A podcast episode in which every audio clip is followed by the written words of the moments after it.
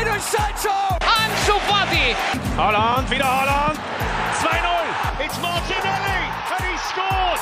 Mira, mira, mira, mira, Lemar para Joao Félix! Golazo! C'est bien fait Oh, le doublé Le doublé pour Ryan Cherkit Force finds Odegaard. Martin Odegaard! The opening goal! Bonsoir, bonsoir à tous, j'espère que vous allez bien, que vous êtes en forme. Bienvenue en ce jeudi soir pour euh, discuter euh, ballon rond et multipropriété. C'est le thème de l'émission du jour. Comme je vous l'ai annoncé euh, sur les réseaux euh, sociaux, notamment Twitter, j'avais envie de développer mon podcast Formation FC, de basculer sur un format différent, de faire un peu plus de vidéos, de montrer ça sur Twitch. Pour d'une part, bah, voilà, je vous l'ai dit aussi, des raisons un petit peu techniques. le montage, ça prend beaucoup de temps des fois. hein, vous savez, les petits grésillements, les petites coupures, les E, il faut les enlever à, main, à la main. Tout ça, c'est un peu, c'est peu fastidieux. Et je me suis dit, bah voilà, euh, j'ai envie en plus euh, que le chat, euh, vous puissiez participer, avoir des interactions, parce que bah moi, je prépare mes questions, mais ça peut être aussi interactif d'avoir un échange avec vous. Et tout simplement, bah, le formation FC, voilà, évolue. J'en suis très satisfait, mais le concept reste le même. Ici, on est toujours là pour parler des jeunes joueurs, des centres de formation, des coachs, de comprendre un petit peu tout cet environnement. Et pour commencer aujourd'hui cette euh, nouvelle mouture, n'hésitez pas à me faire des retours si vous trouvez que ça vous plaît, si vous voulez voir des petites modifications, n'hésitez pas.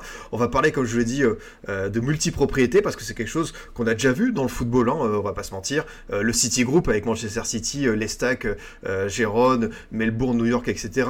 Red Bull, qui est un bel exemple de réussite avec Leipzig, Salzbourg et le Red Bull Bragantino notamment au Brésil. On a vu aussi des trios de clubs, je pense à Watford, Grenade, Udinese. Et ces derniers temps, bah, on a vu de plus en plus, notamment en Ligue 1, euh, de, groupes d'investisseurs arriver et qui possédaient déjà des clubs. Donc voilà, des, consortiums, des conglomérats euh, d'équipes. À quoi ça ressemble C'est aussi l'objectif de comprendre euh, ce que ça va être la finalité, parce que euh, comme on est aussi pour parler de jeunes joueurs, évidemment, ça, va être quoi pour eux le but? Est-ce que ça va être des prêts qui vont enchaîner? Est-ce qu'il y aura une forme de stabilité? Qui va décider ça?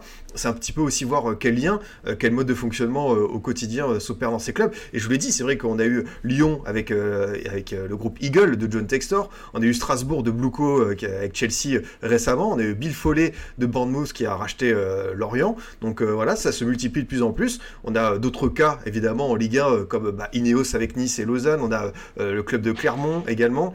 On a aussi à l'étranger, on a Brighton avec l'Union Saint-Gilloise. On a beaucoup de choses à dire, évidemment, il y a, de plus en plus de cas. Voilà, on va essayer de revenir d'abord sur le principe de multipropriété, puis de comprendre un petit peu euh, cas par cas pourquoi est-ce que tous ces investisseurs se sont lancés et finalement comment ces clubs essayent de tenir la route. Pour m'accompagner aujourd'hui, je suis très heureux de recevoir David Guzman qui est présent, que vous retrouvez de temps en temps sur le COMEX de, de 11e Art, que vous retrouvez aussi sur euh, Web Girondin.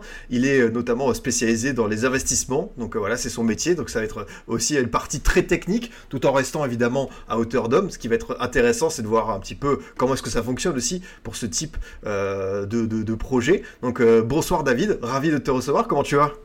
Bah écoute euh, Adrien, moi je vais, je vais parfaitement. Je suis honoré en fait de, euh, d'inaugurer cette nouvelle mouture d'un podcast que j'écoute euh, religieusement. Et, merci beaucoup. Je suis vraiment très flatté et je te souhaite toute la réussite du monde pour cette, cette aventure, pas, nouvelle aventure, mais cette, ce nouveau versant de la nouvelle aventure. Bah écoute, on va voir, on va voir ce que ça va donner sur, sur Twitch. Le format vidéo, on y va de plus en plus et très content que le formation FC, comme tu as dit, puisse prendre le tournant. David, je l'ai dit, euh, tu es du coup euh, spécialisé un petit peu dans, dans cet aspect euh, économique, financement, investissement du, du football. Est-ce que tu peux parler un petit peu de, de- de toi pour te présenter, pour ceux qui te connaîtraient Ouais, pas je vais, me présenter, je vais me présenter de façon très succincte. Moi, je suis banquier depuis quasiment 20 ans, spécialisé en financement immobilier et donc je prête de l'argent. Je travaille pour une banque, une banque allemande. Je suis trouvable sur LinkedIn, donc voilà. et non, mais non, mais c'est juste en fait pour, enfin voilà, pour, pour recadrer euh, un peu les gens qui, pe- qui, qui veulent aller, voir ce que je fais. Je fais pas de promotion, vous inquiétez pas. Je fais pas de prêt aux particuliers, donc ne m'envoyez pas de messages pour en savoir si vous pouvez acheter un appartement en location. Non, c'est pas du tout ce que je fais. Mes clients sont des fonds internationaux, dont certains de mes clients investissent, pas les personnes à qui je parle, mais d'autres départements, dans justement des équipes professionnelles de football et euh, qui sont aussi actifs dans la multipropriété. Donc le raisonnement des, fonds d'investissement, leur stratégie, leurs attentes financières, je les comprends parce que depuis plus de dix ans, ce sont mes contreparties, ce sont mes interlocuteurs au quotidien. À côté de ça, comme tu, tu l'as dit, euh, je suis banquier, je suis à côté de ça pour, le, plaisir. Je fais également partie euh, du COMEX avec Thibault Leplat et Jean-Baptiste Guégan tous les lundis sur 11e art. Je suis actif également sur Web Girondin et je suis entre guillemets un ami de l'after, c'est-à-dire que ces dernières, cette dernière année, je suis, euh, j'ai eu la chance d'être invité plusieurs fois sur le plateau de l'after pour parler finance du foot, multipropriété, reprise de Strasbourg, euh, position contractuelle de Kylian Mbappé cette semaine. Voilà. Donc euh, pour me présent, présenter un peu les, les, deux jambes sur lesquelles je me tiens. bah c'est parfait, voilà euh, plusieurs, plusieurs casquettes et celle qui va nous intéresser aujourd'hui, tu l'as dit, c'est celle euh, de la multipropriété. David, pour rentrer un petit peu directement dans le vif du sujet, c'est un terme qu'on connaissait déjà. je l'ai dit, voilà, ça existe depuis pas mal d'années. On, on, demandait même c'était quoi le premier cas, mais finalement avec le City Group, avec Red Bull, on a déjà eu des exemples. aujourd'hui, c'est revenu vraiment sur le devant de la scène et forcément ça concerne la Ligue 1, la Ligue des Talents. On l'a vu avec plusieurs clubs, et même ça risque encore de se multiplier. Finalement, David, tout simplement, c'est quoi la multipropriété aujourd'hui dans le football? Alors, la multipropriété, la définition, c'est le fait pour un même actionnaire de détenir plusieurs clubs. Donc, si vous deviez fermer les yeux et imaginer un organigramme, c'est-à-dire qu'il y a une société, une holding, avec qui détient plusieurs clubs, des clubs qu'on appelle sœur ou frère en fonction de, du genre que vous voulez utiliser. Mais euh, donc le meilleur exemple, tu l'as dit, et d'ailleurs la, la, galaxie, je vais utiliser beaucoup ce terme ce soir, ce terme de galaxie, de constellation de clubs. La galaxie la plus large, c'est le City Group avec désormais je crois, 12 clubs donc, qui sont répartis à, à, travers le monde. Et donc voilà, ça c'est la définition de la multipropriété. Pour faire un tout petit cours d'histoire très rapidement. La multipropriété, elle est apparue aux yeux des instances, en tout cas avec ENIC. ENIC, qui sont ENIC? C'est la holding détenue par Joe Louis, qui est un actionnaire qui, est moins connu que Daniel Levy, mais qui est l'actionnaire majoritaire des Tottenham Hotspur, qui est un homme d'affaires anglais exilé depuis longtemps aux Bahamas, à mon avis pas que pour les plages, mais euh, qui à l'époque, à la fin des années 90, détenait Padoue, AEK Athènes, Slavia de Prague, Glasgow Rangers.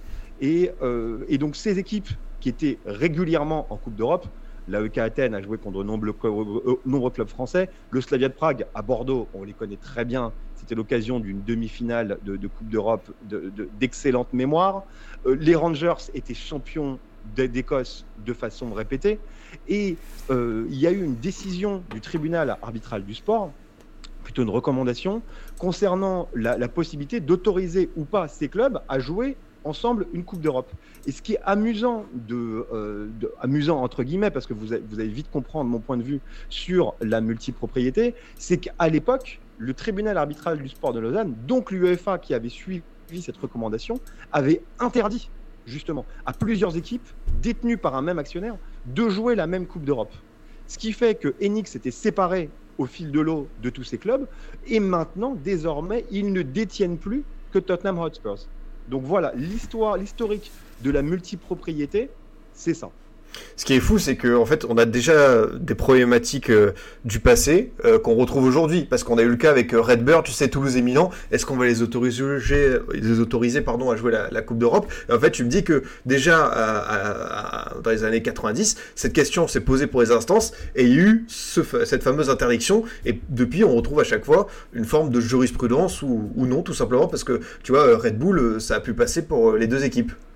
Exactement, en fait, Red Bull, c'est en 2017, en juin 2017, il y a une décision donc de l'UEFA, une décision que moi je qualifierais de, euh, très favorable, de très coulante, dans la mesure où il a fallu euh, que Leipzig et Salzbourg fassent des changements managériaux dans l'organisation pour que ces deux équipes soient autorisées à jouer l'une contre l'autre.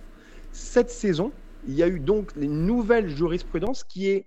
Alors, je trouve qu'elle a été mal interprétée. Parce que certains disent, oui, elle est encore plus coulante. En fait, non. Mais elle n'interdit pas la multipropriété. C'est ça qui a déçu énormément d'observateurs. Dans la mesure où Salzbourg et Leipzig avaient le droit de jouer la même compétition sans restriction, cette année, Toulouse et euh, Milan, donc tous les deux détenus par Redbird, le fond lui-même détenu par Jerry Cardinal, sur la base de changements managériaux, sur la base du fait que les décisions ne soient pas prises par les mêmes personnes dans un club comme dans l'autre, seront autorisés ensemble à potentiellement jouer la même compétition européenne. Mais il y a trois restrictions. Des restrictions qui sont très légères, mais il y a quand même trois restrictions. Donc c'est un tout petit pas de côté par rapport à la jurisprudence Leipzig. Ces restrictions, c'est les deux restrictions les plus importantes, c'est une, pas de mouvement de joueurs entre les deux clubs d'une même, même galaxie dans sur l'année euh, où les deux jouent la, Coupe d'Europe. Donc par exemple, Branco van der, Boomen, s'il avait prolongé, il n'aurait pas pu partir au Milan, au Milan AC. Et euh, pas de partage de base de données, de, de scouting, et pas de partage de fonctions marketing, de fonctions sportives, de fonctions commerciales, pas de négociation en commun de sponsors. Donc il y a eu quand même un, tout petit pas de côté. Mais très sincèrement, quand j'entends Alexander Seferin au micro de Gary Neville dans The Overlap, le podcast de Gary Neville, qui est excellent d'ailleurs, hein, c'est sur ce podcast que euh, Dele Ali s'est exprimé mm. sur son, son, enfance malheureuse, euh, il avait, il avait euh, qualifié les, euh, les, gros clubs multipropriétaires de requins. Il avait dit qu'il aurait fallu en fait peut-être éloigner les requins tout en remettant en cause euh, le principe d'interdiction de, la multipropriété dure. Donc oui, il y a eu un petit pas de côté, mais clairement pas à la hauteur des, euh, enjeux. Il y, a une bonne euh, question de Simia Pro, je vais la poser aussi. Comment est-ce que tu fais pour vérifier que pour le scouting, que les infos sont pas partagées? Comment est-ce que tu fais pour... parce que tu as l'impression que normalement le même actionnaire il met tout en commun, alors peut-être pas... D'ailleurs c'est pas la même personne qui travaille là-dessus, mais comment est-ce que tu fais pour interpréter et légiférer sur ce point-là? Alors, c'est une excellente question. Je vais te répondre. Alors, je n'ai bien évidemment pas la science infuse et, je ne travaille pas dans les clubs. Encore une fois, je vais, me répéter ce que j'ai dit. Cette décision est purement cosmétique. Je vais t'expliquer pourquoi et je vais t'expliquer, à mon humble avis, ce qu'il aurait fallu faire. Pour euh, accepter, autoriser deux clubs à jouer la même compétition européenne ou potentiellement la même compétition européenne avec le reversement, même s'il n'y aura plus de reversement, euh, euh, pas la saison prochaine, mais la saison d'après, il y a une notion sur laquelle l'UEFA se base, c'est celle d'influence non décisive. L'influence non décisive, c'est qu'il ne faut pas que, le que, les deux équipes soient managées par la même direction, que euh, une seule équipe de direction ait droit de vie ou de mort sur deux clubs en même temps. Sauf que c'est absolument improbable ce qu'il aurait fallu faire, c'est ce que nous, financiers, nous, banquiers, faisons. On retient la notion de bénéficiaire économique.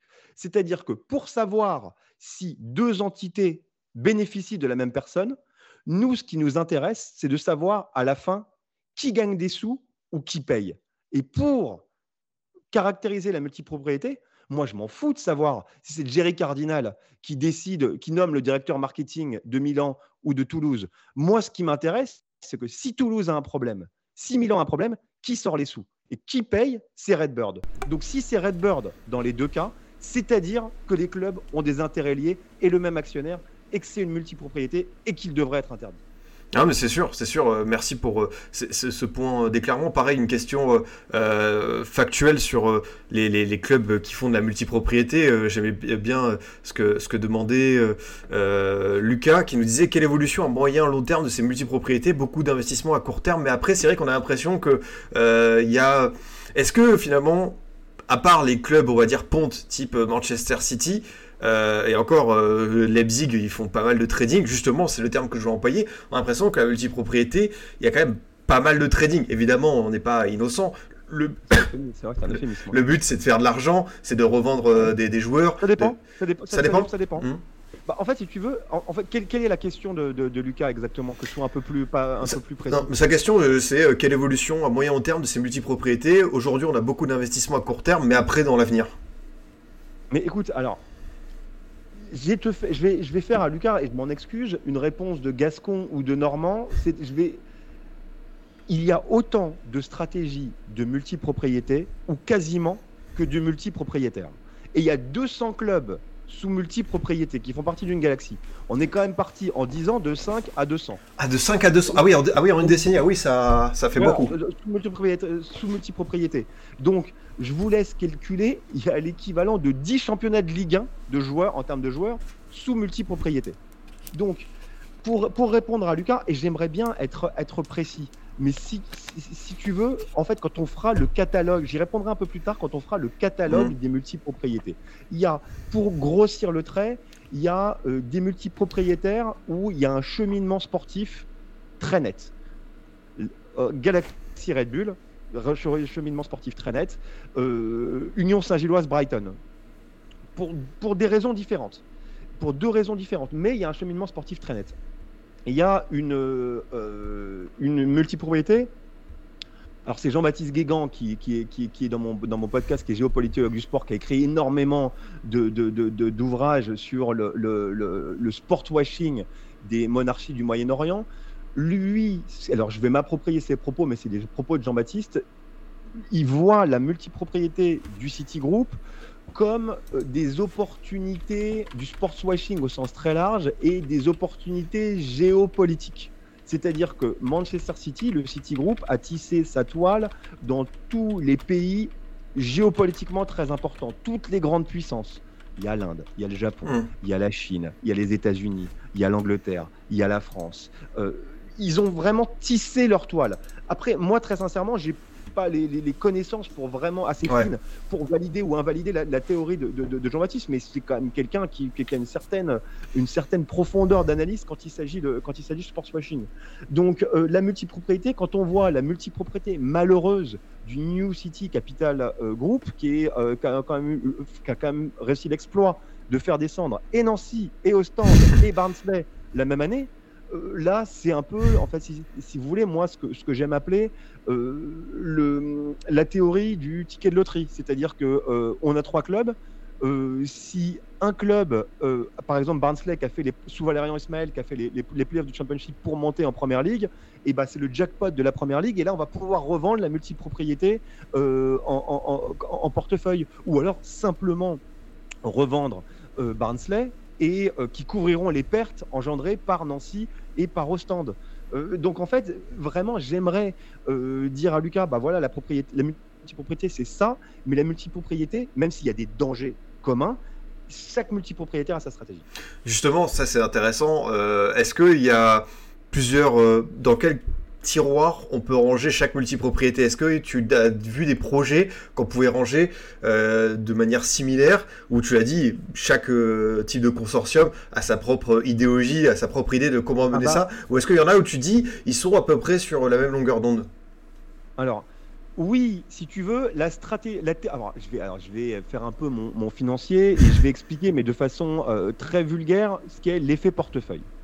L'effet portefeuille, c'est euh, le fait d'accumuler des actifs. Alors, je suis absolument désolé, mais je veux parler des clubs de foot et des joueurs comme des actifs parce que c'est ce qu'ils sont comptablement et euh, financièrement. Et euh, avec l'ambition de se dire que on va faire grossir la valeur des actifs et après, soit le côté en bourse, c'est d'ailleurs le projet de John Textor qui veut coter sa holding Eagle en bourse pour lever de l'argent, donc et d'ailleurs donner un peu d'air euh, financier à, euh, à, à, à, à l'O- à l'OL Group et à, Eagle. Et euh, après, il y a la stratégie aussi de se dire, bah, moi, plus j'accumule des actifs, plus je vais pouvoir le vendre. En fait, j'atteins une taille critique qui fait que le risque sera dilué dans un portefeuille et on va juger le risque de façon générale, plus qu'aller regarder chaque club, la situation de chaque club. Et encore, avec chance, si par chance un club arrive vraiment à être le porte-étendard de ce portefeuille, je vais pouvoir, ça va donner plus de liquidité à mon portefeuille de club. Et ça, c'est une stratégie qui est adoptée par Triple Seven Partners, qui est notamment actionnaire du Red Star, mais qui est actionnaire minoritaire de Séville, qui est actionnaire de l'Union Berlin, qui est actionnaire du Genoa, qui est actionnaire de Vasco. Donc eux, vraiment, c'est l'effet portefeuille pur. C'est que on bâtit, un- on agglomère des actifs comme euh, un investisseur immobilier ag- agglomérerait des, euh, des immeubles de bureaux ou des plateformes logistiques. Et ce qu'on veut, c'est que agglomérer les actifs et le vendre en bloc. Donc ça, c'est une stratégie qui est hyper dangereuse parce que en tant que, que, supporter d'un club qui est en bas de la hiérarchie, bon, on peut se dire que euh, qui sait que si celui qui va racheter le portefeuille de club, qu'est-ce qu'il fera des clubs intermédiaires? Et surtout que chaque club n'est pas considéré. C'est-à-dire que chaque club n'est vraiment déshumanisé et qu'on a une stratégie globale, mais on n'a pas le soin actionnarial, managérial et financier qu'un club de foot mériterait. Donc ça, cette stratégie d'effet portefeuille, elle est quand même commune à, à- à certains, euh, à, certains groupes. oui. Ça, on peut, le, on peut le distinguer. Après, on peut, moi, je mettrais de côté, je suis désolé, je suis un peu long, mais Non, je, je mettrais, je mettrais de, de, de- ensemble, entre guillemets, mais euh, c'est justement ces deux cas de multipropriété heureuse, pour l'instant, c'est euh, Brighton, Tony Bloom, Brighton et l'Union Saint-Gilloise, et le, le circuit sportif de la galaxie Red Bull. Pourquoi? Parce que le but est avant tout sportif, mais c'est une multipropriété heureuse. Pourquoi? Car, euh, alors, pour, Red Bull, vous savez, dans la multipropriété, il y a une espèce de déterritorialisation, déshumanisation du club. Et dans le cas de la galaxie Red Bull, pourquoi c'est pas vraiment un problème? Car euh, bah, l'ancien nom du, club de Salzbourg, c'est le Casino Salzbourg, qui a d'ailleurs été en finale de la Coupe de l'UEFA en 93 contre l'Inter Milan. Donc, écoutez, euh, quelqu'un qui est, euh, enfin, un club qui s'appelle déjà Casino Salzbourg, je pense que s'appeler Red Bull Salzbourg, ça lui change pas la vie. Et que Leipzig, c'est un club de 5 division qui a été rebrandé et qui a été propulsé au top. Donc, en fait, c'est-à-dire que c'est deux clubs où il y avait rien. Donc, forcément, rien ou pas grand-chose, tu le déshumanises mais que tu donnes des résultats. Bon, bah écoute, tu trouves, euh, tu, trouves, tu, tu, tu, tu réussis ta mission et l'aspect déshumanisant de la multipropriété n'est pas vraiment un souci. Et j'aimerais bien aussi racheter, à, à ajouter Liefering, leur club euh, Oui. filial aussi en Autriche. Il n'y a pas de lien capitalistique, mais il y a énormément de prêts entre les. Les, oui, les, les jeunes joueurs qui arrivent, qui reviennent, ouais, Exactement, il y a des joueurs de Liefering qui jouent euh, en deuxième division autrichienne le samedi et en Youth League avec, avec Salzbourg le, le mardi. D'ailleurs, d'ailleurs, tu avais fait un podcast, je crois, Adrien, euh, dessus qui était, qui était vraiment euh, hy- hyper intéressant. Et ensuite, euh, pour revenir à Tony Bloom, pourquoi ça fonctionne? Parce que Tony Bloom, c'est d'une un homme d'affaires absolument exceptionnel. C'est euh, quelqu'un qui comprend ce que l'aspect l'importance de l'aspect local du football. C'est un supporter de Brighton qui est né dans le Sussex, qui est né à côté de Brighton, qui a pas à pas, patiemment construit le Brighton actuel jusqu'au euh, feu d'artifice footballistique de Deserby avec un réseau de scouting qui est pour moi le meilleur au monde et qui est resté très proche de son territoire. L'Union Saint-Gilloise, c'est un club historique bruxellois. Il l'a fait monter sportivement, mais tout en maintenant justement cette identité. Et c'est à taille humaine parce qu'il y a un homme derrière deux clubs, mais l'actionnaire est reconnaissable. C'est-à-dire que l'Union Saint-Gilloise, Tony Bloom, il y a une tête. C'est pas un fonds. Alors, je travaille avec des fonds d'investissement, je vais pas les critiquer, je comprends leur stratégie. Mhm. Mais quand, quand on parle à un fonds d'investissement, c'est une, on a l'impression de voir une boîte noire, même s'il y a des représentants. C'est-à-dire que euh, c'est on, un, un- des- un- un club et euh, des supporters ont besoin de s'identifier à un actionnaire. Et c'est vrai qu'avoir un fonds d'investissement, on a toujours l'impression que euh, on parle à, à- c'est comme avoir un répondeur téléphonique au téléphone. C'est-à-dire que on a des réponses, mais c'est un peu formaté, c'est pas, c'est pas incarné. C'est ça que je voulais dire. Et dans ces deux cas de euh, de, euh, de multipropriété, un, c'est pas déshumanisé, et de l'autre, bah, il n'y avait pas énormément d'humains. Donc forcément, en fait, quand l'aspect sportif euh, fonctionne, bah, c'est quelque chose qui fonctionne bien. Mais vous remarquerez que c'est un nombre de, de, de, euh, clubs réduit. C'est-à-dire que euh, la multipropriété ne fonctionne pas, ou en tout cas pour l'instant ne fonctionne pas avec un portefeuille étendu.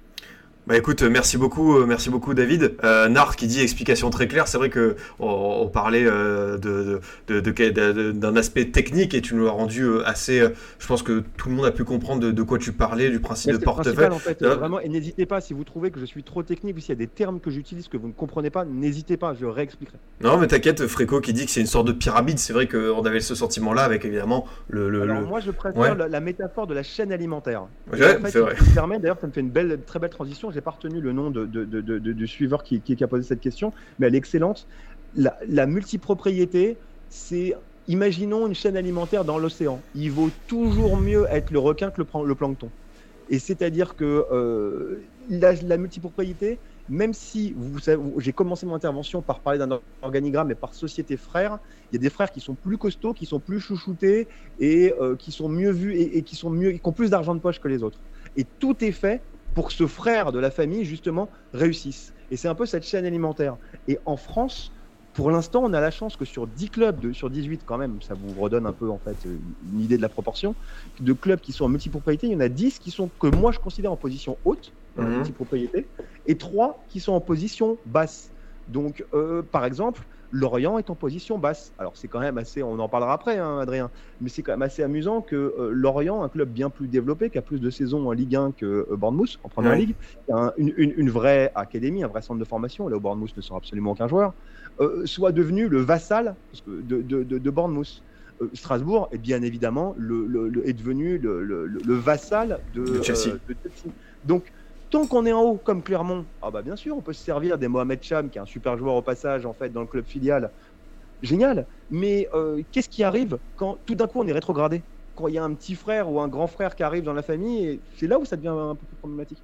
Ouais, c'est vrai, euh, c'est plutôt inquiétant. Non, Guavi qui demande Lorient, Strasbourg et 3, vu que 3 a été relégué. Le troisième, c'est qui qui sera en position euh, Alors je vais te le dire parce que j'ai un, en, en bon geek et en bon. euh, Ah, roi Toulouse, Toulouse, non toute la journée, J'ai mon tableau, ne bougez pas, ça ne me revient pas. Toulouse, non Bah Milan, Milan Redbird. Ouais, c'est ça, c'est ça. Désolé. Non, mais t'inquiète, euh, pas, pas de, pas, de, pas, pas de problème. Euh, tiens, un petit point Bordeaux, parce que Guavi demande Gérard Lopez. Ah. Gérard Lopez, on le place où dans tout ça? Dans, Bah, ce qui est bien, c'est que Gérard Lopez, en fait, euh, si vous voulez, il noie, il noie un de ses enfants, en fait, tous- les, les quelques années. Donc, en fait, ça évite l'agglomération de clubs. Donc, il y a Moucron qui nous a malheureusement quitté. Euh, et Boavista, bon, maintenant qu'il y a quelques problèmes financiers. Non, mais euh, c'est vrai que c'est une multipropriété qui n'est pas très active. Mais par exemple, et encore une fois, euh, c'est juste des interrogations. Je n'ai absolument aucune preuve et je n'accuse pas Gérard Lopez, que je remercie d'avoir investi 40 millions d'euros cet été, car dépit de tout bon sens financier, mais merci beaucoup, Monsieur Lopez, mais je m'interroge sur la pertinence de voir euh, dépenser 6 millions d'euros alors qu'on descendait en Ligue 2 sur Albert Celis, par exemple. C'est un des cas de multipropriété. On peut se demander si l'intérêt principal de ce transfert, c'est pas non plus équilibrer les comptes entre un frère et sa sœur.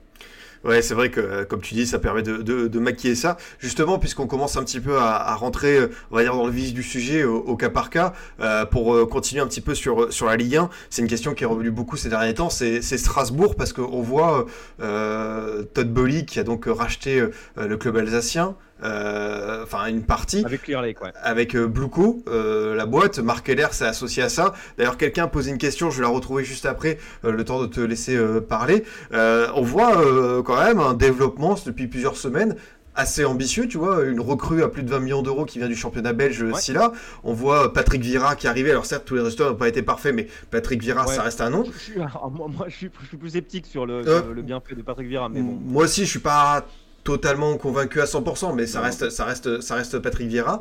Et, et en conséquence, euh, bah, euh, justement, est-ce que euh, Chelsea, vu qu'ils ont acheté un paquet, paquet de jeunes joueurs très talentueux, les Casadei, André Santos, Angelo, etc., est-ce que Ouais. tu t'attends à les retrouver euh, bientôt à la Méno?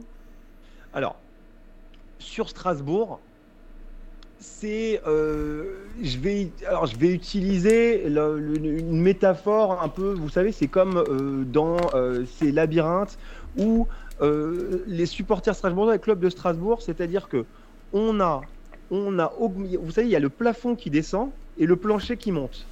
C'est-à-dire que en étant racheté par euh, Clear Lake et donc par Blueco qui est la, la joint venture, c'est le terme anglais en fait, le partenariat financier entre Todd Boyle et Clear Lake, ils ont automatiquement relevé, pour l'instant en tout cas, un moyen terme, parce qu'un fonds d'investissement a un horizon d'investissement entre 5 et 7 ans, relevé leur plancher. C'est qu'on peut légitimement penser que les problèmes financiers pour l'instant sont derrière eux, que s'ils sont en position périlleuse euh, au classement comme ils l'ont été l'année dernière, que Chelsea ne laissera pas couler son club filial en, en deuxième division, là où les joueurs iront moins et donc où la vitrine sera dans une rue un peu plus, euh, un peu plus éloignée de, de, de, de, la, du, des rues passantes, mais que forcément la destinée de Strasbourg sera toujours dans les mains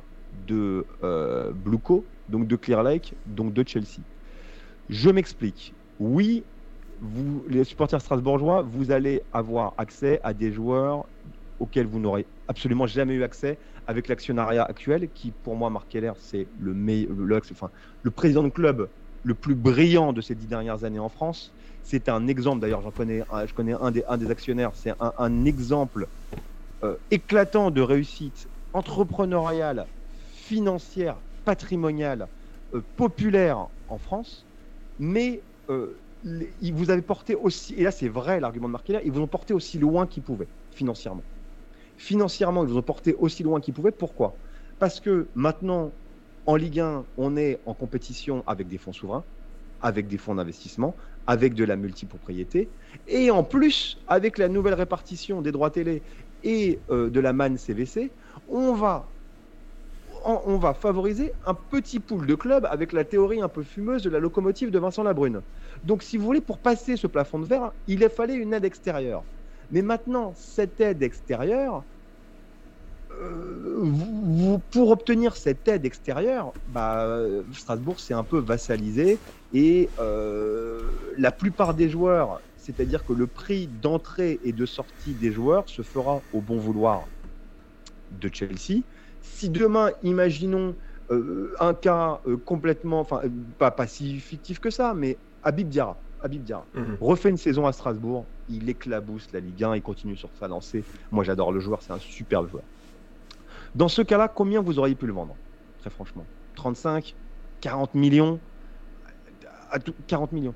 Là, qui vous dit que Chelsea va vous dire Mais attendez, vous êtes bien gentil, mais moi je vous ai prêté 5-6 joueurs là, euh, ou, ou moins parce que c'est interdit. Mais 2-3 joueurs. J'ai financé l'achat de Silla. J'ai financé potentiellement l'achat de Wai indirectement. Mais là, euh, moi, j'ai déjà investi énormément sur le mercato, euh, sur le marché des transferts. Bah, votre Habib Diarra, vous êtes bien gentil, mais je vais pas vous l'acheter 40, je vais l'acheter 11 parce que moi ça m'arrange et que vous, de toute façon, avec tout ce que j'ai fait pour vous, on a le même actionnaire. Vous pouvez rien dire.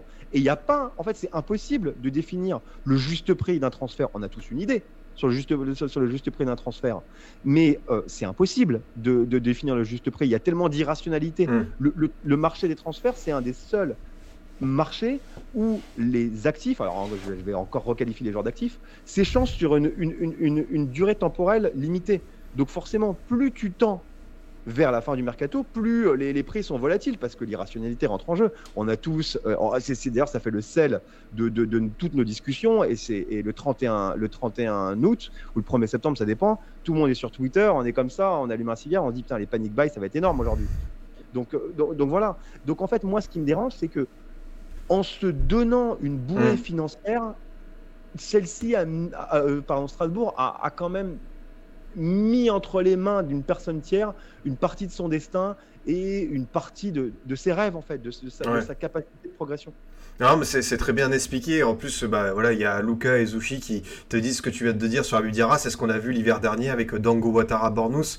Euh, voilà, le transfert à 30 millions d'euros.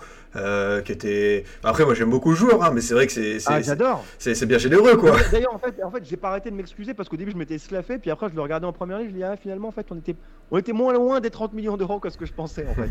mais, euh, mais non, mais le fait est que si tu veux, euh, une fois, en fait, ça, va être, ça va être favorable parce qu'il va falloir. Tu sais que, en fait, entre multipropriétés, c'est un ajustement comptable. Je vais vous donner l'exemple d'Hassan Kamara. C'est un exemple que je donne tout le temps. Donc, pour ceux qui m'ont déjà écouté, je suis désolé, je vais être rébarbatif et, redondant.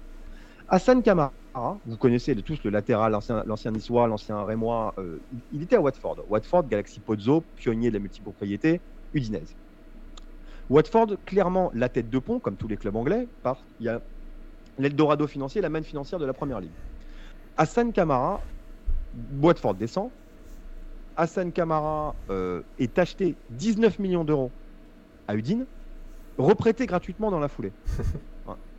Qu'est-ce que vous, qu'est-ce que vous pensez de ça? Est-ce que vous pensez que vous êtes actionnaire ou vous voulez investir dans un club de championship? Vous allez vous dire, mais attendez, mais qu'est-ce que je vais me faire chier à acheter Preston? Qu'est-ce que je vais me faire Qu'est-ce que je vais Enfin, pardon, je suis désolé, j'étais un peu grossier.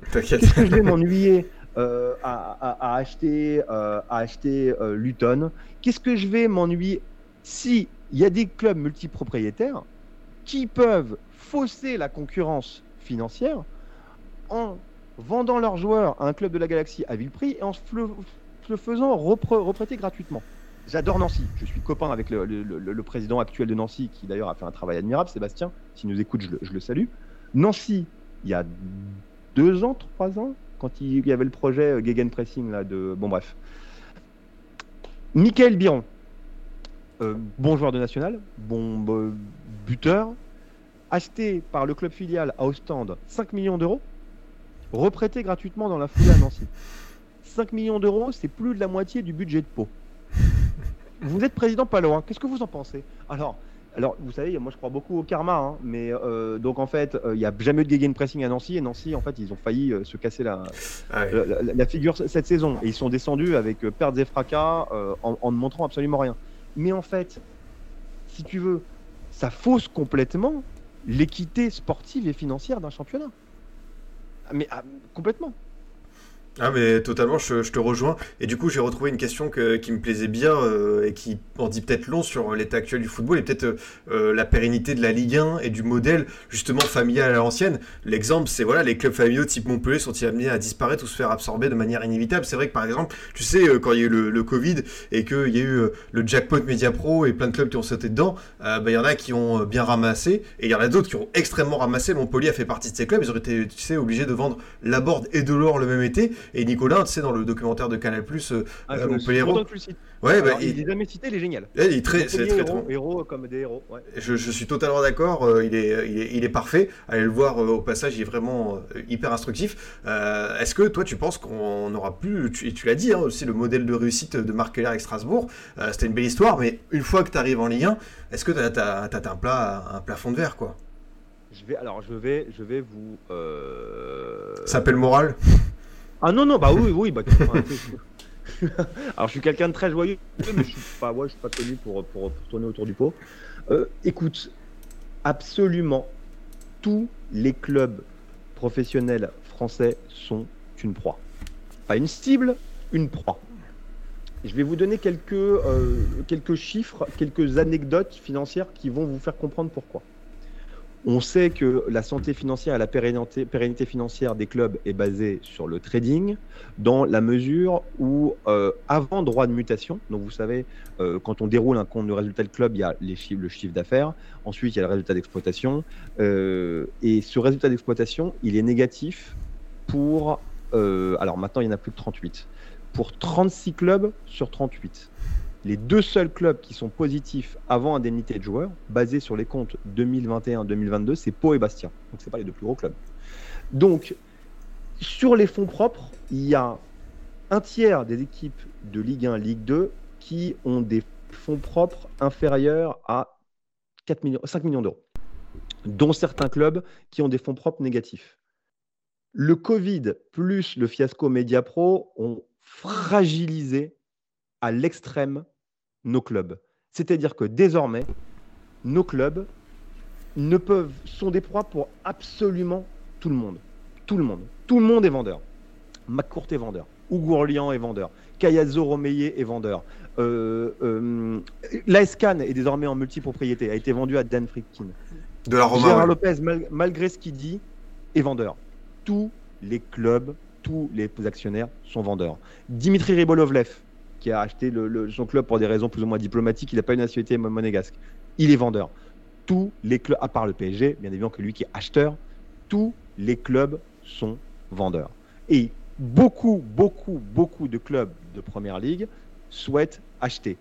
Todd Boehly, avant qu'il rachète Strasbourg, il avait dit en anglais I'm going to buy a team in Belgium or Portugal to put my players or somewhere like that. Ça veut dire que je vais acheter une équipe au Portugal ou en Belgique ou quelque part comme ça. Ça te dit le peu de considération qu'il a pour le produit final. Ah oui. Il voulait juste, lui, mettre ses joueurs, les mettre en vitrine, détourner les règles du fair play financier parce que Chelsea est un peu embêté, ils peuvent pas eux supporter la charge de tous les achats, et détourner les règles d'enregistrement de la première ligue qui cap, pardon, qui plafonne à 25 joueurs le nombre de joueurs, euh, le nombre de joueurs inscrits. Et tous il y a beaucoup d'acheteurs et tous les clubs en France sont à vendre. Ils sont en, à en vendre. Pourquoi? Parce que financièrement, ils sont à la gorge. Et alors, je vais pas faire de. C'est pas le thème de l'émission, mais euh, la nouvelle répartition des droits, le nouveau format des compétitions, la, la répartition de la manne CVC n'est pas du tout, du tout, du tout à l'avantage d'un renforcement et de la pérennité des clubs et de l'attractivité de nos clubs. Ouais, en- encore une fois, heureusement qu'on a un petit peu de, de formation de jeunes joueurs qui peuvent euh, sortir euh, de temps en temps pour, euh, pour aider. C'est essentiel. et ça, ouais, bah, c'est- franchement, sans C'est ça. euh, essentiel. Et c'est un modèle hyper dangereux. Mm. C'est-à-dire qu'on on, on fera peut-être une émission plus tard sur les besoins de régulation du football français. Mais c'est-à-dire que, euh, tu sais, euh, une fois, en fait, que ça arrive, les trous dans la formation, les trous de génération, le Barça l'a connu, euh, ça arrive. Qu'est-ce qui va arriver? Tu comment tu peux être dépendant d'une tierce partie pour faire vivre une entreprise? Ah, je, te... non, je, je, suis totalement d'accord. Avant de passer euh, sur le cas euh, Lyon-John euh, Textor, je prends une question de, de, de Marwan Belkacem qui est avec nous, que, que je salue. Ah, salut. je suis d'ailleurs sur, sur, sur, les réseaux, quelqu'un de très intéressant. Ouais, peut-être qu'il va nous lâcher une petite info Mercato OM, là, comme ça, au passage, en exclu, pourquoi pas, on verra bien. on verra Il faut qu'il lâche une exclu, Marwan, parce qu'à chaque fois, il dit Ouais, mais je l'avais, mais je pouvais pas le dire. Ah, Marwan, écoute frérot, lâche avant quoi. il, demande, c'est vrai qu'il y a un timing qui va arriver euh, l'été prochain euh, qui va être euh, intéressant, c'est avec la réforme de la Ligue des Champions. Est-ce que tu penses toi qu'il y aura des sessions de clubs importantes, d'envergure assez colossale avant cette réforme? Est-ce qu'on va avoir justement pas mal de mouvements encore à venir? Bah, En fait, j'ai envie de vous dire, la seule chose qui pourrait arrêter cette vague, c'est la régulation, d'une, ou un, un changement drastique de contexte économique. On a vu d'ailleurs parfois que les fonds américains étaient peut-être un peu moins actifs, un peu moins voraces, parce qu'avant, ils achetaient avec du levier et que le coût de la dette, enfin, je ne vais pas vous donner un cours de, de, finance, mais a augmenté. Donc en fait, mm. vous voyez très bien que si vous voulez acheter un appartement, ça coûte plus cher d'emprunter. Donc, euh, ou, en régulation, mais je pense qu'on en parlera plus tard en fait dans le dans le dans le dans, l'émission les besoins de régulation. Moi, j'ai une, idée assez assez fine dessus. Mais pour répondre à Marwan, tu sais, en fait, Marwan, pour le, euh, pour le, but, l'utilité que les clubs, généralement acheteurs, ont des clubs de Ligue 1, ils s'en fichent de la nouvelle formule de la Ligue des Champions. Eux, ils veulent juste une vitrine, hein. plus ou moins dorée, mais ils veulent juste une vitrine. Euh, Marwan, je, vais, je, vais te, je, vais, te, citer, une, livrer une petite anecdote. Euh, dans une interview de, dans The Athletic, le, site pour moi de référence sportif, il y a Bill Foley, qui est l'actionnaire pour l'instant minoritaire de Lorient, il a 40% de Lorient, mais il est actionnaire majoritaire de Bournemouth, a qualifié ouvertement Lorient de farm team. C'est une pépinière, si tu veux. Donc, écoute, une fois que tu as entendu ça, mais tu sais, tu sais que la, nouvelle formule de la Ligue des Champions, mais c'est le pour les clubs français, c'est le cadet de leurs soucis. Mmh. Le cadet de leurs soucis. On y est, la fameuse Farmers League qu'on entend depuis pas mal d'années, qui est, qui, est, qui, est, véridique et authentique. Avant de, de, dire un petit mot justement de, de Bill Foley, euh, il y a Claude Pes qui nous dit ouais, les proprios français, qu'on salue également, la légende bordelaise, qui nous dit les proprios français ah sont trop gourmands. Saïd Chaban à Angers voulait 80 millions d'euros l'été dernier pour son club. C'est vrai que des fois, euh, pareil pour Kita euh, à, Nantes pour la vente, c'est vrai qu'il y a des sommes parfois qui sont un petit peu délirantes pour lâcher les équipes. Je suis complètement d'accord. Mais en fait, je suis complètement d'accord. Alors après, il y a l'effet d'aubaine. Hum. Euh, il y a des gens qui disent, non mais attends, parce qu'il y a des très belles histoires. Euh, Chien Li, l'actionnaire en fait, euh, le, qui est à la tête de New City Capital, qui a fait de l'argent en vendant à Ineos, mais ça c'est un effet d'aubaine incroyable. Donc il y a des gens qui voient ce genre de, propriétaires qui font de l'argent, qui se disent, bah écoute, moi aussi, et surtout qui font le mauvais calcul. C'est qu'ils basent le prix de vente, ils, ils veulent se rembourser.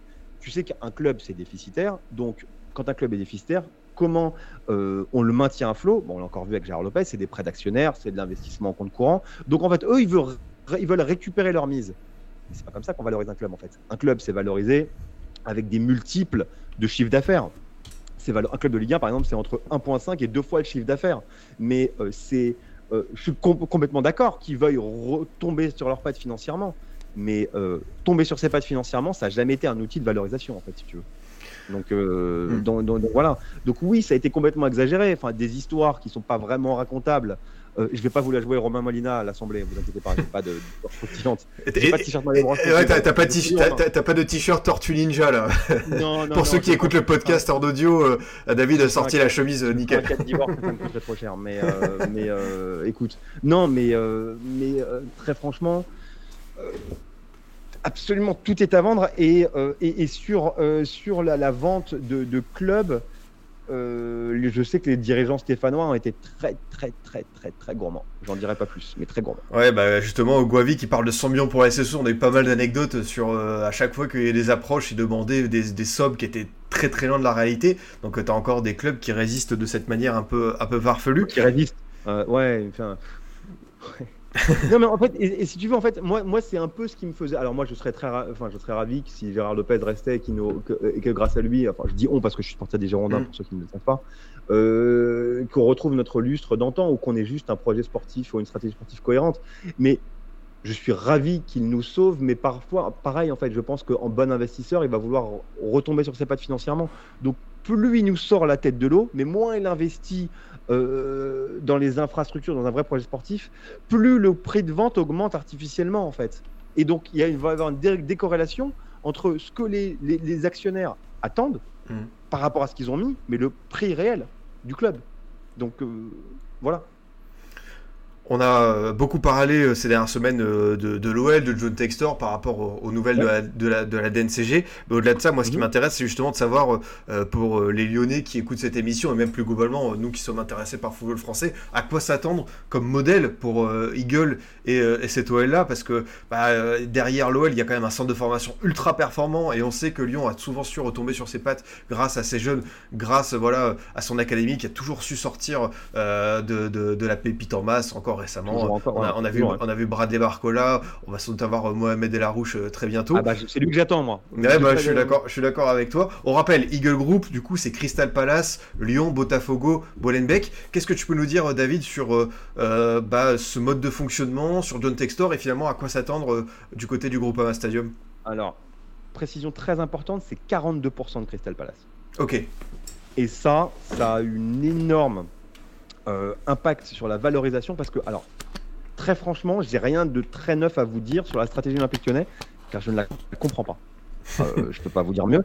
Je n'ai pas lu euh, de stratégie sportive, financière, d'interview dans laquelle John Textor exposait un projet précis, une stratégie précise. Et je recolle quelques interviews, quelques, il y a quelques comptes Twitter qui sont, euh, qui sont vraiment pas mal, dont un qui m'échappe, mais qui s'est tapé tous les documents en fait boursiers euh, sur l'Olympique Lyonnais, qui est quelqu'un d'intéressant. mais si je comprends, alors pour il y a deux, deux éléments qui pourraient redonner de, de l'air financièrement à Lyon. C'est un, la cotation en bourse de, euh, donc de, la structure Eagle dans laquelle il y a toutes les participations. Euh, et de deux, justement, ce modèle de création de valeur avec un espèce de circulation un peu à la Red Bull, euh, bénéfique, vertueuse entre les clubs. Mais moi, j'ai vraiment du mal à voir l'intérêt, une, une, vraie connexion et des vraies synergies dans la mesure où, très franchement, ne nous cachons pas, les meilleurs espoirs brésiliens, maintenant, ils sont scoutés, on l'a vu avec Hendrick, on l'a vu avec Rodrigo, on l'a vu avec Vinicius, ils vont ailleurs plutôt et pas à Donc, quel intérêt d'investir dans un. Dans, à part avoir, oui, à part. Euh, que, ça, que, que, tu puisses parquer, en fait, alors encore une fois, je suis désolé de l'expression, où tu puisses euh, faire jouer des talents sud-américains à Botafogo pour ensuite, après, les amener vers, vers Lyon mais quand ils avaient Marcelo en fait en recruteur, c'était déjà plus ou moins le cas, et tu n'avais pas forcément besoin d'un gros investissement capitalistique, d'une mmh. galaxie de club pour ça. Euh, RWDM, c'est très bien. Enfin, alors, on va peut-être euh, demander à, Pierre, à, Claude Pez. Euh, il connaît bien mieux le championnat belge que moi, mais euh, très franchement, tu aurais pu créer, euh, sans avoir un lien capitalistique, avoir un accord préférentiel avec un club belge et, euh, et, mettre quelques-uns de tes joueurs euh, en post-formation là-bas. Donc, moi, si vraiment la stratégie de Textor, c'est de lever de l'argent en bourse sur trois clubs ennemis qui fonctionnent pas vraiment super bien et 42% de Crystal Palace, où de toute façon tes 42% valent c'est difficile à monétiser parce que t'as pas de, pas de, t'es pas majoritaire, donc t'es pas décisionnaire j'ai du mal en fait, euh, j'ai vraiment du mal à comprendre la moi, Pour moi, la stratégie, pour l'instant, elle est illisible. J'ai pas envie d'être trop négatif, j'ai pas envie d'être trop positif parce que je bénéficie pas d'assez euh, d'informations. Donc, euh, je, préfère pas me, j'ai pas la, je, peux, je préfère pas me prononcer. Mais pour l'instant, tout ce que je sais, c'est qu'elle est illisible. Je suis pas convaincu de la pertinence de la chaîne de multipropriété, surtout quand je vois le prix auquel Jeffinho a été acheté. Je pense que là encore, on est peut-être c'est pas un ajustement comptable, mais bon, euh, un transfert assez généreux. Et, euh, voilà. Et euh, je trouve que Lyon, ça a été acheté très cher. On me dit le on me parle de stade, on me parle d'OL Valley, on me met, encore une fois, l'immobilier est en train de souffrir énormément. Un stade, c'est monolocataire, c'est mono-usage. Qu'est-ce que ça vaut un stade seul sans une équipe compétitive? J'ai du mal à le valoriser. Donc, euh, donc, donc, voilà. Donc écoute, attendons. Pour l'instant, je suis sceptique. Je suis sceptique sur la marge de manœuvre financière de l'OL. Par contre, je suis rassuré par la composition de l'actionnariat. Il y a un des acteurs qui est un de mes clients euh, réguliers et c'est des gens qui savent compter. Ok, bon déjà ça, ça va être un premier message positif pour, pour Lyon et j'aime bien aussi, tu sais, dans, dans l'équipe de recrutement, euh, c'est pareil, un, secteur qui restait euh, hyper euh, euh, pointilleux à Lyon. On se demandait mais comment est-ce qu'un club de cette taille-là, il y a pas de recrutement plus développé. Moi j'avais déjà dit dans un space, hein, pour moi c'était le club le plus sous-managé d'Europe avec peut-être Manchester United. Vraiment, je, voilà. Non mais franchement ça peut s'entendre, surtout quand on voit encore une fois, je le redis, ce centre de formation qui arrive à sortir des joueurs avec tellement de talent et des profils différents. Et tu l'as dit, euh, vraiment depuis 15 ans, l'OL c'est un petit peu perdu. Alors je suis content de voir l'arrivée de Mathieu Louis-Jean, de, Ben Charrier qu'on connaît bien sur Twitter. Ça, fait, ça fait plaisir de voir euh, ce type de profil euh, arriver à Lyon. Donc, euh, bah, évidemment, on va suivre, on va suivre ça de, de, près. moi, je voulais aussi parler, évidemment, pour continuer un petit peu ce tour des multipropriétés, on a commencé à l'évoquer, ce, ce, Bill Follet qui possède Dortmund et une partie de, de, Lorient. À quoi s'attendre pour, pour les. Bournemouth, Bournemouth. ouais. J'ai dit quoi les, Allemands, les Allemands, pour l'instant, ils laisseront pas en fait Bill Follet détenir Dortmund. Bon, ça peut changer. Ah putain, j'ai dit Dortmund, voilà. C'est la fatigue. Avec du 50 plus 1. ouais, ça m'étonnerait beaucoup, surtout sur ce type de personnes. Du coup, je me reprends ouais, forcément euh, Bournemouth et, Lorient. Euh, à quoi est-ce que tu t'attends? On a déjà vu quelques prémices, Ouattara, euh, Romain Fèvre. On connaît le pédigré aussi de, de, Loïc Ferry au Moustoir. Comment est-ce que tu vois, toi, tu, tu l'interprètes, David? Alors déjà bravo à, Loïc Ferry pour il a alors j'ai pas les chiffres et, je pense qu'il n'a pas envie que, les chiffres soient divulgués et je le comprends et il a aucune obligation d'ailleurs de les divulguer. Mais euh, en cédant une partie croissante euh, de euh, Lorient à Bill Follet, il a je pense réussi une opération financière. Il est au moins rentré dans son investissement et surtout bravo à, à, à Loïc Ferry parce que euh, il a modernisé le club. Il a modernisé le club avec l'aide notamment de Fabrice Boquet, mais à tous les niveaux. Il a créé, il a sorti de terre une académie euh, qu'il a mis, je crois, à Pleu Hermel, qui commence à, à, à, sortir, euh, à sortir des joueurs depuis Matteo Gendouzi, à sortir des joueurs très solides. Je crois qu'il y, a le petit, le petit Croupi là, qui est quand même assez attendu. Le fils d'Eli Croupi, bien sûr. Exactement. Et le petit Croupi qui est, qui qui est attendu. Mais une fois qu'on a dit ça, D'ailleurs, je, ne fais que répéter, je sais pas du tout une interprétation, je, ne fais que répéter euh, ce que Bill Foley a dit. Je répète, Farm Team, mm. Pépinière, lui, ce qu'il veut, c'est maîtriser toute la chaîne de production et ses coûts. Il l'a dit clairement dans l'interview. Enfin, pour ceux qui sont abonnés, je vous invite à aller la lire.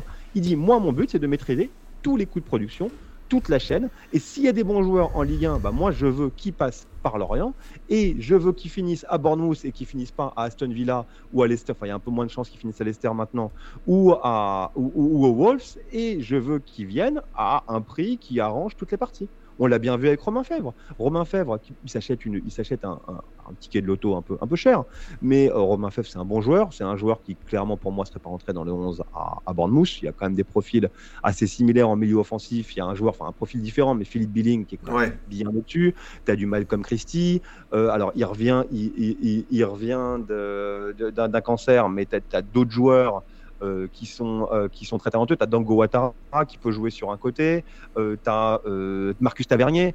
Donc voilà, je suis pas sûr qu'il était indispensable, mais le fait est que Lorient peut se payer un joueur où s'il n'était pas actionnaire de Bournemouth, ils auraient pas pu. Je suis pas sûr qu'il pourrait, se le payer. Mais à contrario, encore une fois, ça foule au pied l'éthique financière de la Ligue 1, car demain, je suis actionnaire de Brest, je suis Denis Le Saint, je me dis, ah bah, disons moi, si c'est pour avoir, je vais vendre quoi? Je vais vendre 40%, en fait, euh, je vais faire partie de la Galaxy Fosun à Wolverhampton. S'il faut qu'on me prête, en fait, euh, gratuitement des joueurs qu'on achète 18 euh, millions, bah, peut-être que moi, je vais m'y mettre, en fait. C'est aussi de la concurrence, quelque part, un peu déloyale.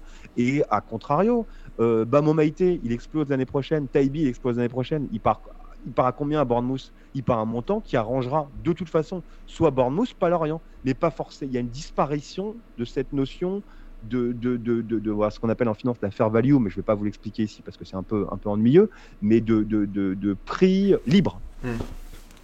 Non, mais c'est- c'est c'est intéressant de t'entendre là-dessus parce que forcément, euh, on, on a vu quelques mouvements déjà, euh, comme tu as dit. Enfin, Romain Fèvre qui arrive comme ça à Lorient. Alors, certes, c'est qu'un prêt, mais euh, pour eux, c'est c'est tout bénef de récupérer, euh, de récupérer un joueur comme ça. Donc, euh, c'est vrai que ça a de quoi, euh, ça a de quoi interpeller. Non, mais c'est moi, ça, ça inter- moi, c'est surtout en fait au point de vue de, de- Écoute, moi, je pars du principe, je vais, être, je vais être très clair et pour une fois, je vais être concis. Moi, mon exemple financier, c'est la première ligue. La première ligue, il y a le moins de différence de redistribution de revenus entre le premier et la dernière équipe. C'est comme ça que euh, ça s'est bâti et euh, je pars du principe, je suis absolument contre la théorie des locomotives et je pars du principe que pour mettre en avant la Ligue 1, il faut un championnat plus juste, plus transparent et plus éthique. Et ce genre de transfert ne va clairement pas dans le bon sens. Ok, bah, je, je vois ce que tu veux dire euh, par là. Et justement, pour euh, continuer un petit peu notre, notre tour d'horizon euh, des, des clubs multipropriétés, bah, c'est un des mastodontes. Et justement, on a envie de, de savoir vers quoi ils tendent. Parce que Manchester City, le City Group, tu l'as dit, c'est, il possède un nombre de clubs qui est assez fabuleux. On va pas refaire toute la liste, mais on a commencé à le faire en début d'émission avec, avec, avec Troyes, avec, avec Rirona, avec Melbourne, avec. Ils, avec- ils ont encore le Gérone ou pas? Pour moi, oui. Pour moi. euh, Ouais, ouais. Bah, comme il y a eu, Ouais. tu sais, euh, Tasti Castellanos, l'attaquant qui a débarqué euh, de, mai- de, New York et tout. je sais pas, je crois que je crois que c'est ouais, je crois qu'il y a au moins Père Guardiola en fait, le frère de Pep qui est, qui est encore au moins toujours. Donc, euh, alors, bon, bref, ça, c'est un, détail. ouais, il y a Yokohama, il y a Montevideo, il y a euh, Bombay Montevideo, City. je l'avais oublié. Ouais, Lomelesca, il y a Palerme, Palerme de récemment en Italie, Ouais. il y a un pied d'entrée, Il y a Melbourne. il y a Bahia, donc euh, voilà, ça en fait hein, des, des, des- Mhm. des destinations en plus euh, sympas. Euh, comment est-ce que toi tu juges le City Group depuis son, son avènement Maintenant en plus que Manchester City a réussi son objectif de gagner la Ligue des Champions, quelle suite toi tu imagines à ce consortium? Et c'est vrai qu'on a vu un petit peu... Bah, je vais le dire, moi, de n'importe quoi l'an dernier à 3, avec Ah l'arrivée bah ouais, ouais, c'est- encore c'est poli. Hein. euh, ouais, on va rester. on va- comme tu dis, on va essayer de rester courtois, mais je, je- Alors, alors, avec Kisnorbo, l'Australien qui arrive de nulle part et tout, avec une gestion Ah non, il hyper. arrive de Basic Fit, il arrive pas de nulle part, il arrive de Basic Fit. Vu la carrure, il arrive pas de nulle part. ouais. Donc moi, ça m'a très étonné. Que toi, qu'est-ce que tu as pensé euh, de, de ce move et globalement de la stratégie du City Alors, je, Group vais, je vais te dire ce que j'ai pensé de ce move. Je vais te donner trois noms. Alors, il y en a un, je suis pas sûr, je pense que vous allez pouvoir m'aider. Je vais vous citer les trois plus gros transferts de l'histoire de Troyes. Ah oui, Alors, oui. gros, Alors, c'est Savio, le, le- je crois que c'est 6 millions 5, qui est parti en prêt à la réserve du PSV. Le deuxième plus gros, je crois que c'est Metigno, Hmm. l'été d'avant, et qui lui a fini à Lommel, donc un club filial de seconde division belge. Et le troisième, je crois que c'est Fata. Il s'appelle, je crois qu'il a joué 20 minutes avec 3. Et ces trois joueurs, c'est 17. J'ai regardé en plus avant pour pas dire de bêtises, je crois que c'est 16 et demi. Bon, on est entre 16 et 18 millions d'euros d'achat. Est-ce que vous pensez que 3, avec ces moyens, trois joueurs qui ont joué en tout 20 minutes pour 3, l'argent n'aurait pas été mieux investi dans une mission maintien? 18 millions, c'est quand même assez considérable. C'est-à-dire que c'est plus que ce que tout, euh, que ce que énormément de clubs de Ligue 1 ont dépensé sur le marché des transferts. Je pense que ça dit énormément de euh, l'impact que le City Group a eu à 3. Alors moi j'écoutais la dernière fois le président de l'Estac qui nous disait que oui mais vous allez voir, vous savez, on, a accès à des méthodes de coaching communes, à des, des- à, à- des, à des- des- bases de données de scouting, euh, c'est une philosophie. euh, alors très sincèrement, je pense que alors comment je, pense que c'est une vaste fumisterie. Voilà, ce, ce- ce- cette, euh, ce Manchester City way of life. Il n'y a pas de Fran Soriano à, à, à, à 3. À, à 3. Euh, L'imposition de Patrick Kisnorbo, qui était dans, un club, dans le club euh, australien au détriment de Bruno Urles, on en pense qu'on veut de Bruno Urles, il était compétent et je pense que euh, le ratio match-point euh, parlait, parlait pour lui. Donc voilà, euh, c'est euh, ce qu'il y a, pas de pire, parce que je pense malheureusement qu'il y aura pire, et je pense que mes amis nancéens sont là pour en témoigner. Euh, c'est typiquement le, euh, le quotidien d'une équipe, du, de- d'un petit poisson dans l'océan. Voilà, c'est exact, c'est une, quantité Ouais. négligeable. C'est-à-dire qu'on a une gare de triage, on est, on est là, mais il n'y a pas vraiment aucune vision. Et en plus, euh, quand, quand les gens se plaignent, euh, ils s'entendent dire que oh, de toute façon, eux, ils n'avaient pas d'histoire et euh, ils sont bien contents de, d'être actionnaires de City Group.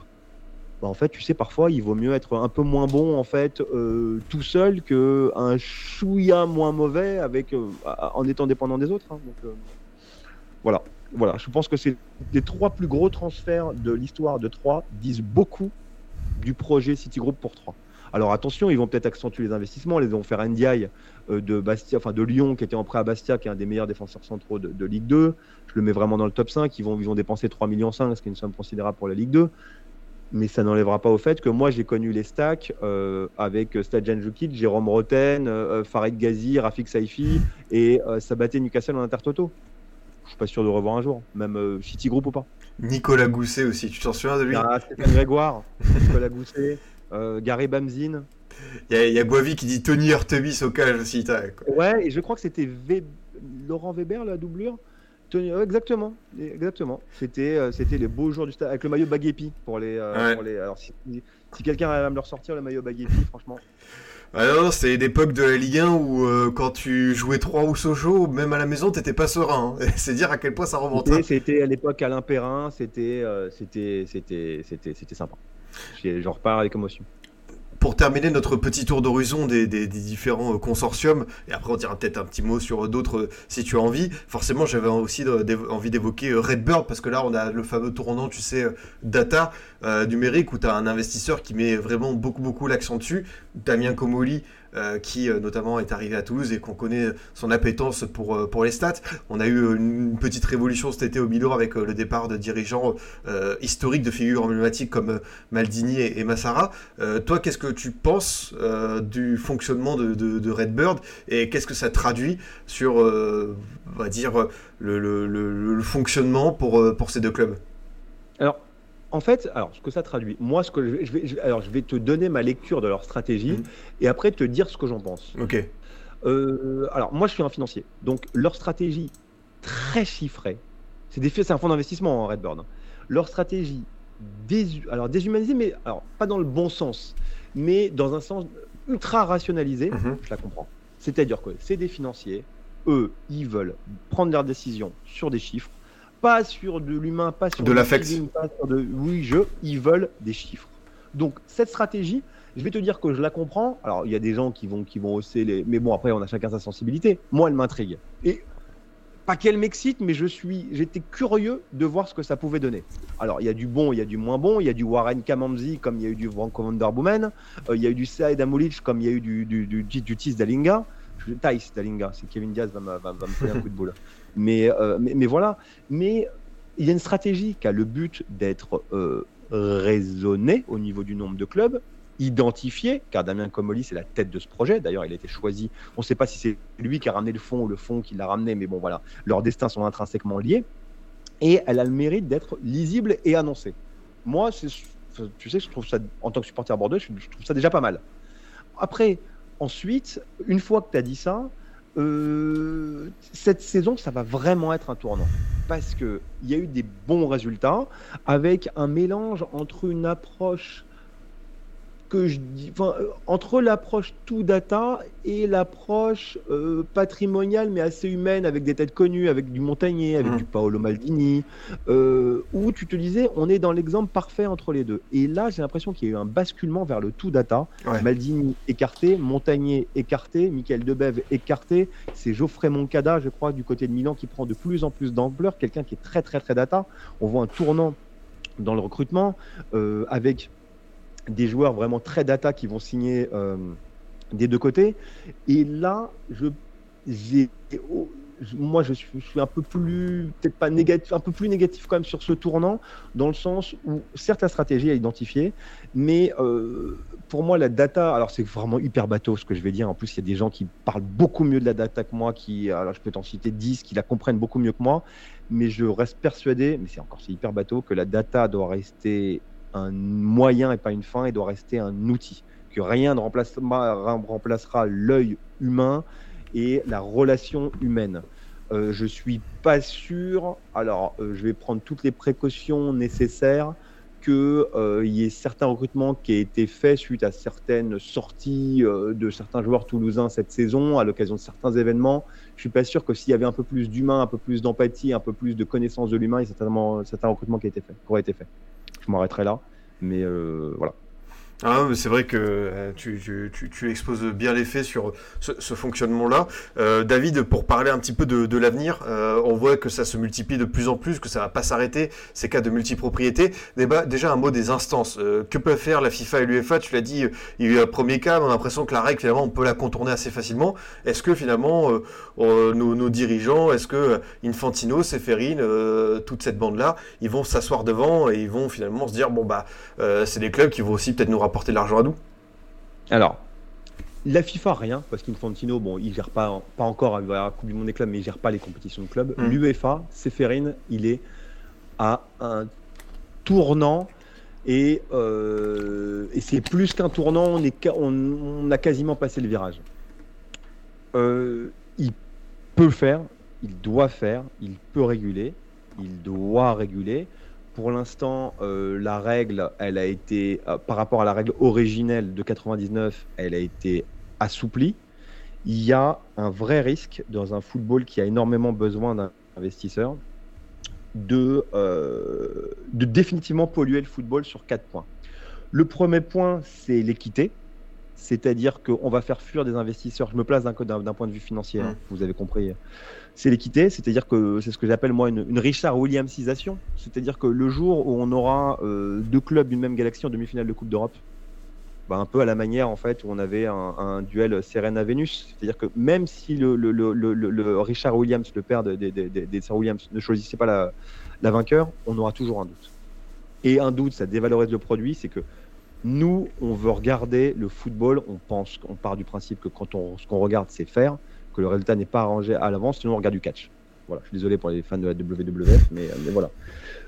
On, a, on, a un on va avoir un problème de transparence, c'est-à-dire que, comme je l'ai dit, on va douter le prix des transferts, une, partie importante de- des indemnités de transfert ne seront que des, euh, des indemnités plus ou moins complaisantes entre clubs du même galaxie. Il y a énormément de joueurs qui seront sortis du marché libre. Imaginons qu'à extrême, euh, euh, Sheikh Jassim finit par acheter Man United. Il se passe quoi d'Mbappé? On accepterait en fait que le, plus, un des plus grands joueurs du monde euh, soit transféré pour un prix de complaisance à Manu Ou que Manu ait un droit de regard préférentiel sur les, joueurs d'un club de la magnitude du PSG C'est jamais arrivé, mais ça va arriver. Donc après, euh, il y a cette question aussi de, de désavantage concurrentiel, c'est-à-dire que on, la multipropriété, de par les, opportunités de rompre avec l'éthique sportive et financière, va décourager non seulement les téléspectateurs, mais également les potentiels investisseurs. Donc en fait, moi je me place du point de vue financier, les deux sources, les deux mamelles vraiment financières, ceux qui regardent et ceux qui payent, bah, risquent de se dire bah, finalement, les opportunités d'investissement, plus vraiment en fait, ou alors les clubs, ou alors les fonds, ou les, les investisseurs, ils investiront dans, dans- dans des ligues, comme ils font. Il y a CVC qui a investi dans la commercialisation euh, des, droits des, des- des- des- des droits des ligues. Parce que finalement, ils disent bah, qu'est-ce que je vais prendre le risque avec un club? Parce que, bon, bah, regarde, en fait, il y a résolution sportive. Au moins, je vais investir dans les, dans, dans- dans les droits dans une ligue. Au moins, j'aurai peut-être une espérance de gain plus faible, mais une espérance de, de- de perte également plus faible, en fait, de- de façon un peu corrélée. Donc, si tu veux, j'ai vraiment peur. Et encore, c'est, j'ai pas envie de jouer les Cassandres, mais il peut y avoir, après, tu sais, il y a des phénomènes de consolidation dans tous les secteurs de l'économie. L'édition, dans les médias, on voit avec, avec Vincent Bolloré qui rachète en fait des médias, un appétit glouton pour les médias. Qui me dit qu'une galaxie multipropriété va pas en racheter une autre Et on va se retrouver avec un multipropriétaire qui possède, je sais pas, 25-30 clubs, c'est possible. Il y a Ça, va, ça, ça va, ça peut, ça peut arriver, ça va arriver. Hein. Mais ça va arriver. Ouais. Mais si tu mais pourquoi ça n'arriverait pas? Ah ouais, je suis d'accord. pas, en fait Pourquoi ça n'arriverait pas? Bah, Ça va arriver. Diversification des revenus, diversification du risque. euh, euh, euh, on grossit la taille de l'actif, mais ça va arriver. Donc, en fait, ce besoin de régulation, il est crucial. Mais je pense qu'il faut être malin. La multipropriété, et je suis désolé, je suis très long, mais je pense que ça avait le mérite d'être expliqué. La multipropriété, il faut être malin, il ne faut pas l'interdire parce que de toute façon, c'est impossible. Il y a trop d'argent qui est, qui est l'interdire. bah, vous avez deux ans pour vendre les clubs et ne plus posséder qu'un club, d'une personne les achètera. Parce qu'il n'y a, pas, y a, pas, y a juste pas la liquidité pour acheter les clubs. Mhm. Et euh, de deux, euh, on a besoin d'investissements privés dans, dans- dans le football. D'ailleurs, c'est ce que j'avais dit. Alors là, c'est un instant un peu promo, mais bon, enfin, je vous assure qu'il n'y a rien de glorieux. C'est ce que j'ai dit à euh, l'Assemblée nationale, car j'ai coopéré, j'ai été auditionné par la commission des finances de l'Assemblée, euh, à l'initiative du président de la commission des finances, le député Éric Coquerel. C'est dans une mission transpartisane. Alors, il y a des gens, des économistes bien plus calés que moi, des vrais économistes. Moi, je suis financier, comme Christophe Le Petit, euh, comme Pierre Rondeau, qui sont connus, qui écrivent, un du CES de Limoges, qui sont professeurs. Donc, c'est des vrais économistes. Moi, je vais apporter plus le côté financier. Donc, on participe à une, une, une, l'élaboration d'une loi, donc transpartisane sur la multipropriété, qui après dont le but est d'être transposé au niveau européen. Et j'insiste sur le fait que c'est transpartisan. C'est à l'initiative du député Coquerel. On pense qu'on veut du député Coquerel, mais euh, il, a une, il, a une, bonne idée. C'est quelqu'un qui était à l'écoute. Euh, donc vous d'ailleurs c'est d'ailleurs c'est visible. Vous, vous peut-être vous emmerder, mais c'est visible en fait sur le sur le YouTube de, de, de, de l'Assemblée. Et euh, et donc, il va falloir, il va falloir absolument réguler. Et c'est ce que j'ai dit aux députés Coquerel et aux députés qui étaient, présents. C'est-à-dire que l'interdire, c'est comme interdire aux fonds d'investissement d'investir dans l'immobilier. C'est-à-dire que moi, je veux bien, mais euh, si vous interdisez ça, vous allez donc précipiter des clubs vers le précipice. Et les clubs, c'est généralement des emplois directs et indirects dans des zones économiquement sinistrées. Donc, si vous interdisez, parce qu'il m'a dit oui, moi j'aimerais bien interdire les fonds d'investissement. Je dis faites ce que vous voulez, mais est-ce que vous voulez vraiment être le fossoyeur de ah l'économie en fait dans des endroits qui sont où, le marché de l'emploi est quand même euh, est quand même un peu enclavé, un peu détérioré? Je suis pas sûr. Par contre, ce que vous pouvez faire, c'est dévitaliser la, la multipropriété, c'est la rendre moins attractive et limiter les opportunités de euh, que ce soit comptablement moins intéressant. Je m'explique initialement, la multipropriété, les clubs euh, vous disaient, mais vous savez, c'est pour partager ce que les Anglais appellent les best practices. C'est genre des, euh, des, des, des, euh, des, coutumes, des us et coutumes de business. Mhm. C'est pour partager des connaissances. C'est pour négocier des contrats sponsoring plus gros en s'appuyant sur une forme de frappe géographique plus importante et mettre en commun nos départements comptabilité, marketing. Voilà. Bah, J'ai envie de les prendre en mot, leur dire bah, écoutez, les gars, si c'est juste en fait euh, pour vous assurer d'avoir un département marketing, euh, un département scouting, bah très bien, on va faire ça. Mais par contre, on va interdire tout mouvement de joueurs entre clubs d'une même propriété, ou alors les limiter drastiquement à un ou deux prêts par saison. Dans, dans ce sens-là, bah, les clubs restons multipropriétaires, l'argent et, et, et, et, ça découragera peut-être, sûrement, d'autres euh, d'autres personnes d'investir dans la multi, de multipropriété et de, et de construire des galaxies de clubs. On peut être encore plus vicieux en disant, bah, vous savez quoi? On va autoriser en fait les transferts d'un club à un autre, mais ces transferts ne seront pas pris en compte dans le cadre du, du, fair play financier. Donc faites tous les transferts que vous voulez, mais de toute façon, ils ne seront pas pris en compte dans le cadre du fair play financier. Donc écoutez, euh, nous, franchement, euh, bah, ça, nous, euh, ne nous regarde pas vraiment. Donc, en fait, il y a plusieurs façons d'être un peu sioux, d'être un peu malin euh, pour justement dévitaliser ce, ce, ce, cette multipropriété.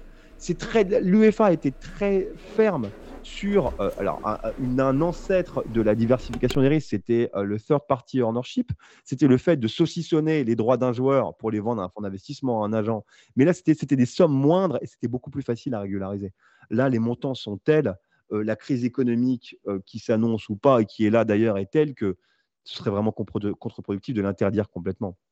Mais, euh, mais la dévitaliser, ça oui, certainement. Alors, peut-être qu'après, que Pierre Rondeau ou Christophe Le Petit ont d'autres préconisations, et, et, je serais ravi de les écouter, mais voilà, en tout cas, ce serait, ce serait les miennes. Ça me paraît ferme mais raisonnable.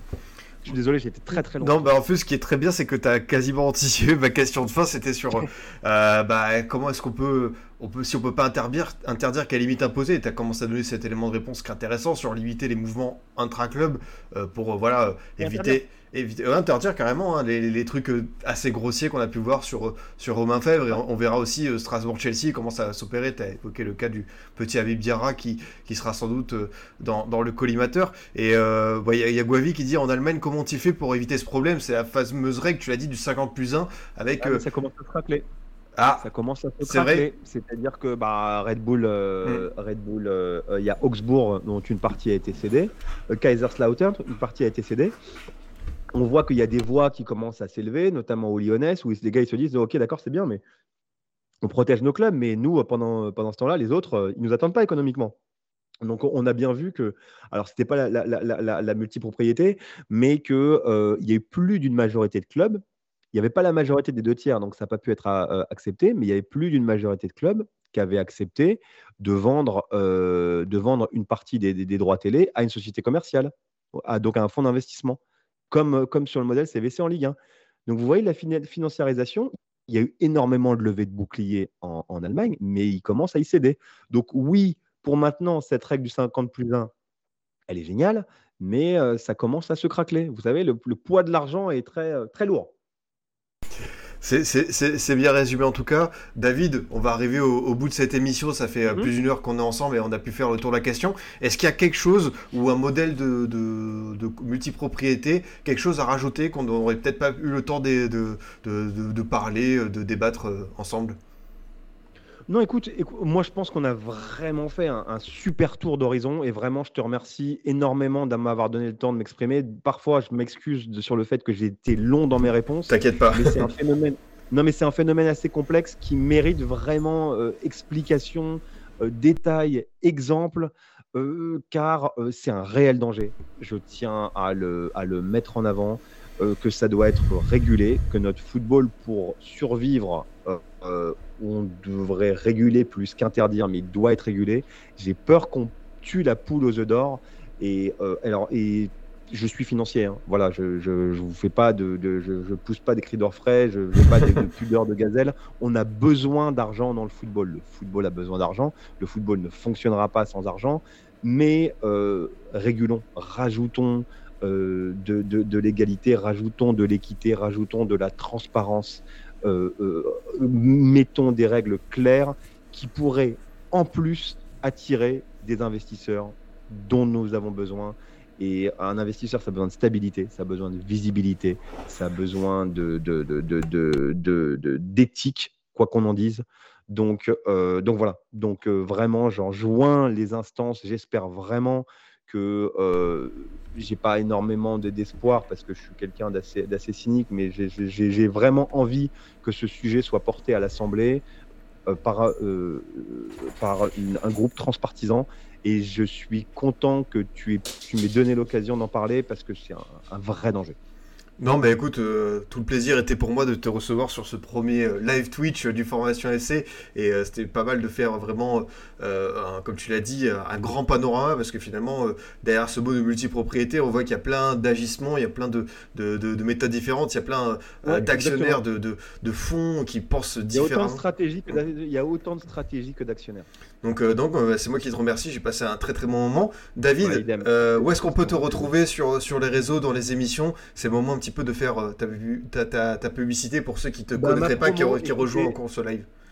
Ouais, non, mais écoutez, euh, on retrouvait euh, David Glusman sur les réseaux, euh, Menechem02, David Glusman. Vous, je, alors, j'ai pas forcément tout le temps, mais si vous avez des questions suite à cette émission, vous pouvez en poser sous d'ailleurs le tweet d'Adrien, des questions un peu plus longues, vous euh, me contacter en MP, euh, LinkedIn, David Guzman, je suis euh, joignable. Et surtout, le COMEX, les gars, ça va reprendre à la rentrée 11e art avec JB Guégan et Thibaut Leplat. Thibaut, qui est un régulier de l'after, qui est le philosophe même de l'after.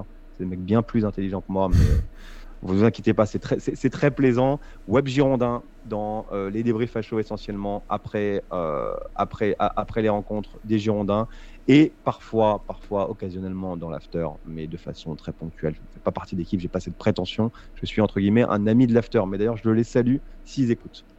Ben voilà, c'est parfait. Merci beaucoup, euh, David. Merci. Ben, euh, merci vraiment à vous. Merci à vous et merci à tous ceux qui ont posé des questions. Elles étaient toutes pertinentes. Ouais, je te rejoins. C'était super de faire ce premier format. Voilà, moi, ça me permet de voir euh, quand vous réagissez. Vous, vous, êtes actif. Vous avez plutôt bien apprécié de ce que je vois. Donc, moi, forcément, ça, ça, me fait plaisir. Ça me conforte dans, dans l'idée de continuer comme ça. Donc, bah voilà, je. J'ai aucun, aucun souci sur ton succès, Adrien. Je connais ta passion, ta pertinence et, et ton envie de réussir. Ah, merci beaucoup David, ça fait super plaisir euh, comme, euh, comme message. Moi je vous dis à très vite, voilà, je vous tiendrai au courant euh, sur le réseau du, du- du prochain thème de l'émission. On fera sans doute un gros panorama des jeunes de Ligue 1 à suivre pour la prochaine saison. Voilà le, le- le casting habituel. Et puis voilà, pour ceux qui sont attachés au format audio podcast, ce- cette émission est toujours disponible sur Deezer, Spotify, Apple Podcast, SoundCloud, Google. Voilà, c'était le Formation FC version Twitch. Merci beaucoup de nous avoir suivis et je je vous dis à très vite.